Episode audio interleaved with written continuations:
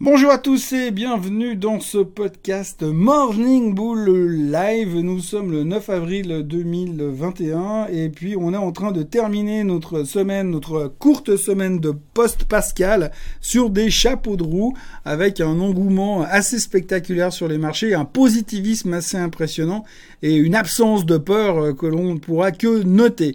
Euh, là, hier, on a terminé globalement en haut sur à peu près tous les marchés, certains plus que d'autres. Le S&P 500 termine à nouveau au plus haut de tous les temps et c'est une bonne nouvelle encore une fois. Euh, le S&P est au plus haut de tous les temps, le Nasdaq est en train de rattraper son retard à toute vitesse, il est en train de revenir euh, très très très sec sur le S&P 500 et il devrait probablement battre ses records, ses propres records dans quelques jours, si ce n'est pas ce soir. Ce qui serait d'ailleurs intéressant, c'est de voir les indices terminer au plus haut de tous les temps euh, ce soir sur base weekly, ce qui serait encore plus positif et qui renforcerait encore plus ce bull market ou ce nouveau bull market dans lequel nous sommes euh, depuis qu'on a enfin compris que ce que nous, disait Monsieur Powell depuis des semaines, c'était pour de vrai. Il essayait pas de nous bullshiter. Il nous disait simplement la réalité, ce que lui voyait et ce, ce qu'il pensait. Après la publication des minutes du FOMC meeting mercredi soir, on avait déjà repris confiance. Il a reparlé hier encore pour dire, donc Powell, hein, il a reparlé hier encore pour dire plus ou moins la même chose que ce qu'il avait déjà dit, mais maintenant on le croit. Avant on ne le croyait pas, on avait des doutes, on pensait qu'il nous mentait, euh, qu'il était en plein délire, mais aujourd'hui il y a quelque chose qui nous dit que finalement il a peut-être pas complètement tort. Sa politique monétaire fonctionne, la croissance semble redémarrer. Hier, on a eu des chiffres au niveau des jobless claims qui étaient moins bien que ce qu'on pouvait espérer. il y a eu 16 000 inscriptions de plus que prévu, que les attentes, donc c'est pas super super. Mais par contre, ce qu'il faut retenir, c'est qu'on s'est dit ah mais c'est génial parce que finalement c'est exactement ce que Powell avait perdu, prévu. C'est-à-dire qu'il a prévu un retour de la croissance. On a vu que les chiffres de l'emploi la semaine dernière mais qu'en même temps, on n'était pas encore complètement sorti de l'auberge qui est au fond des bois et qui est au fond du trou. Donc, du coup, il pouvait encore y avoir des choses négatives. Les choses négatives, c'est que finalement, on voit qu'il y a encore des gens qui s'inscrivent au chômage et tout le monde n'est pas en train de courir euh, entre quatre jobs tellement on emploie dans tous les coins. Donc, pour l'instant, euh, on a eu cette mauvaise nouvelle qui a été prise comme une bonne nouvelle et comme une preuve que finalement le scénario de Powell se, se, se, réalise. Il a raison. On sait que maintenant on peut lui faire confiance euh, et que tout ce qu'il dira est quelque chose de bon, de beau et de gentil pour nous, euh, les investisseurs. D'ailleurs, euh, le professeur de finance de Wharton, Monsieur Jeremy Siegel, a déclaré hier que nous étions dans un nouveau bull market grâce à Powell, qui est le président de la Fed le plus dovish qu'il ait jamais vu, ce qui devrait nous permettre de monter jusqu'à 40%, 30 à 40% de hausse sur le S&P 500 avant d'envisager une correction de 20%. Oui, parce que l'avantage quand vous êtes prof d'économie à Wharton, c'est que vous pouvez non seulement voir où on va, mais en plus qu'est-ce qu'on va faire après, où est-ce qu'on va corriger, et qu'est-ce qu'il faudra racheter ensuite et à quel moment. Donc du coup, euh, il a fait des commentaires très positifs. Donc Devich et Okish, je vais revenir là-dessus parce que souvent la question revient. Euh, pourquoi Devich et pourquoi Okish eh Ben aujourd'hui, Monsieur euh, Powell est Devich, la colombe entre guillemets. Il est plutôt positif parce que il fait tout pour aider l'économie. C'est-à-dire qu'il a des taux bas, il est encourageant pour l'économie et son seul but, c'est la croissance économique et le reste, il s'en tape. Tout ce qu'il veut, c'est croissance économique et retour de l'emploi, retour massif de l'emploi. Et c'est pour ça qu'il a une technique aujourd'hui où ben, c'est à fond pour l'économie. S'il était au quiche, au contraire, il serait plutôt dans un mood je monte les taux et j'essaie de freiner l'économie avant qu'elle nous fasse péter l'inflation à la hausse et que ça devienne une inflation galopante, le faucon entre guillemets. Et donc voilà, il est en train de jouer sur ces deux cartes-là. Pour l'instant, il est à fond de viche et c'est clair que ses commentaires et sa manière de voir les choses aujourd'hui ne sont que encouragement pour l'économie et donc in extenso euh, pour le marché puisque je vous le rappelle qu'aujourd'hui le marché anticipe tout ce qui est bon pour l'économie puissance 10. Donc pour l'instant, que des bonnes nouvelles et que des encouragements. Donc les marchés ne sont pas en pleine euphorie non plus. Ça monte gentiment mais sûrement et tous les jours et sur tous les secteurs. Aujourd'hui, on ne parle plus de rotation de secteur, on ne parle plus de risque d'inflation, on ne parle plus de la problématique du, de la hausse des rendements du 10 ans américain qui pourrait nous laisser supposer qu'un jour peut-être l'inflation arriverait. On est positif dans tous les sens et constructif dans tous les sens. Donc, belle journée relativement positive. Le thème d'hier de la journée qui pourrait encore se précipiter ces prochains jours, ce sera le thème de la voiture électrique. On parle beaucoup de Tesla déjà. Déjà parce que dans un premier temps, euh, Elon Musk a fait un tweet hier en disant merci à tous ses fournisseurs de lui avoir fourni les composants nécessaires pour pouvoir continuer à fabriquer ses voitures.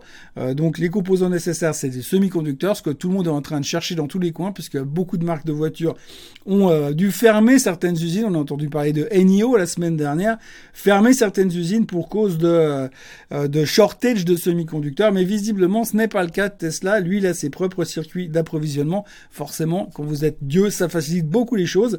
Toujours est-il que bonne nouvelle pour Tesla de ce côté-là.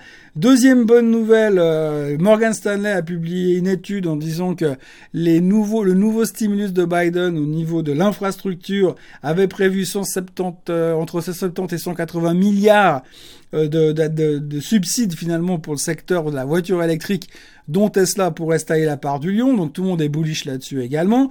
Euh, c'est à voir parce que je pense que quand même il n'y a pas que Tesla qui fait de la voiture électrique, mais c'est à débattre. Et puis euh, la dernière chose qui est liée à Tesla et la voiture électrique, mais qui est un petit peu dans le sens négatif, eh bien apparemment Tesla a des problèmes pour la construction de sa Gigafactory en Allemagne. Les Allemands ont tendance à lui mettre un peu les bâtons dans les roues. Euh, alors est-ce que c'est pour des raisons environnementales? Est-ce que c'est pour des raisons qu'il n'a pas toujours honoré ses factures? Ou est-ce que c'est parce que Volkswagen fait aussi des voitures électriques? On peut se poser la question. Néanmoins, apparemment, Tesla est en train de ruer dans les brancards de ce côté-là. Ce qui m'amène à dire que finalement, quand on regarde un petit peu les commentaires et, le positivisme sur le secteur de la voiture électrique, je pense qu'il faut commencer à s'intéresser à nouveau au secteur. En effet, ces derniers temps, pour des raisons d'usines fermées, pour des raisons de shortage de semi-conducteurs, pas mal de, titres se sont fait massacrer, entre autres Enio d'ailleurs. Euh, Tesla s'en sort un peu moins mal que le reste pour l'instant, comme d'habitude. Euh, néanmoins, je pense qu'on arrive dans une zone où finalement on pourrait commencer à s'y intéresser de nouveau. Et alors moi, il y a un titre que j'aime beaucoup à ce niveau-là, c'est Fisker. Alors Fisker, ils ont gros avantage, c'est qu'ils sont pas impactés par le shortage de semi-conducteurs, puisqu'ils produisent pas de voitures pour l'instant. Et puis on peut espérer quand même que le projet de Fisker va se développer et que c'est quand même une espèce à leur manière de révolution dans le secteur, non seulement automobile, mais aussi dans le secteur voiture électrique, comme j'en ai déjà parlé dans plusieurs de mes euh, vidéos euh, Morning Bull Live qu'on peut trouver sur YouTube. Euh, donc du coup, eh bien, on a quelque chose d'assez est assez intéressant et je pense que Fisker est bien revenu après avoir un, un passage pour les 30 dollars. Elle est revenue de nouveau au niveau des 16 dollars. Donc là, je me mettrai de nouveau long Fisker. On a la moyenne mobile qui passe entre les, autour des 14 un peu plus bas. Donc j'achèterai des Fisker avec un but de me dire, bah, si on va en dessous de cette moyenne mobile et qu'on s'y établit, je couperai la position parce que c'est vraiment peut-être que momentanément c'est pas le bon endroit pour y être. Mais je pense néanmoins que quand on lit ce qu'on lit, ce qu'on entend, ce qu'on entend et qu'on voit ce qu'on voit, eh bien on a raison de penser ce qu'on pense. Donc on pense quand même que la voiture électrique va prendre de plus en plus de place ces prochaines années, à tort ou à raison. C'est une autre discussion et c'est peut-être un débat qu'on aura dans une dizaine d'années. Mais enfin, pour l'instant, euh, c'est quelque chose qui est en plein essor et euh, il y aura de plus en plus de nouveautés, de nouvelles choses qui vont arriver dessus. Donc je pense qu'à ces niveaux-là, rejouer une Fisker qui est un petit peu en arrière dans le cycle par rapport à d'autres, ou alors comme je parlais l'autre jour d'une Lucide avec le, Churchill euh, CCIV le Churchill Capital 4 qui permettrait de jouer ce nouveau concurrent qui devrait arriver cet automne pour Tesla, eh bien ça peut être relativement intéressant à ces niveaux-là. Attention volatilité, attention stop loss, mais globalement pas mal.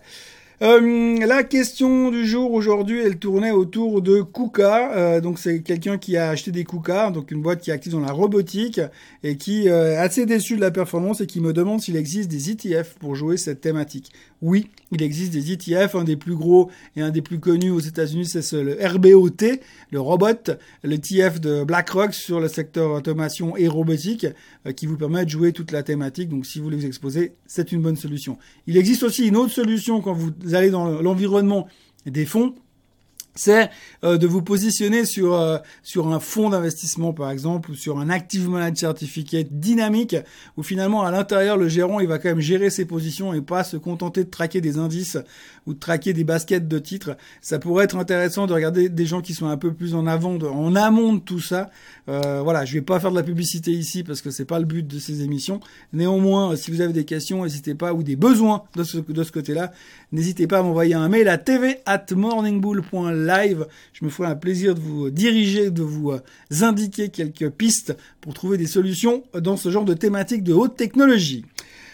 Euh, autrement, une autre euh, question qui vient sur les mini-futurs. La, la, personne me demande ce qui se passe si aujourd'hui, est-ce qu'il y a un, impact dans le temps euh, au niveau des mini-futurs, à savoir si aujourd'hui, si le 1er janvier, le sous-jacent vaut 100 et que le mini-futur vaut 10, est-ce que le 25 juillet, si le sous-jacent vaut toujours 100, est-ce que le mini-futur vaudra toujours 10 Alors, normalement, oui, il n'y a pas de valeur temps à l'intérieur d'un mini-futur.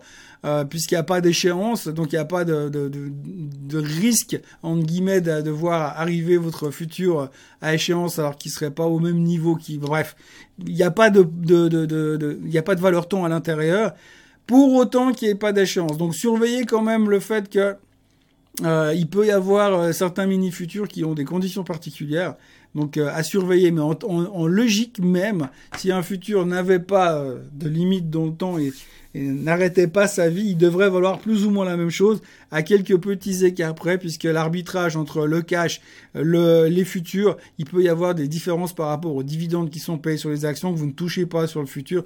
Donc il peut y avoir quelques petits euh, écarts de ce côté-là, mais globalement, normalement, il devrait fonctionner la même chose pour autant qu'il n'y ait pas de conditions spécifiques spéciales dans le, le term sheet de l'émission de ce produit. Voilà, euh, c'est tout ce qu'il y avait à dire aujourd'hui. Euh, on a encore quelques chiffres économiques cet après-midi. Euh, aujourd'hui en Allemagne, le chômage en Suisse et puis le PPI aux États-Unis, mais Jérôme Powell ne parlera pas.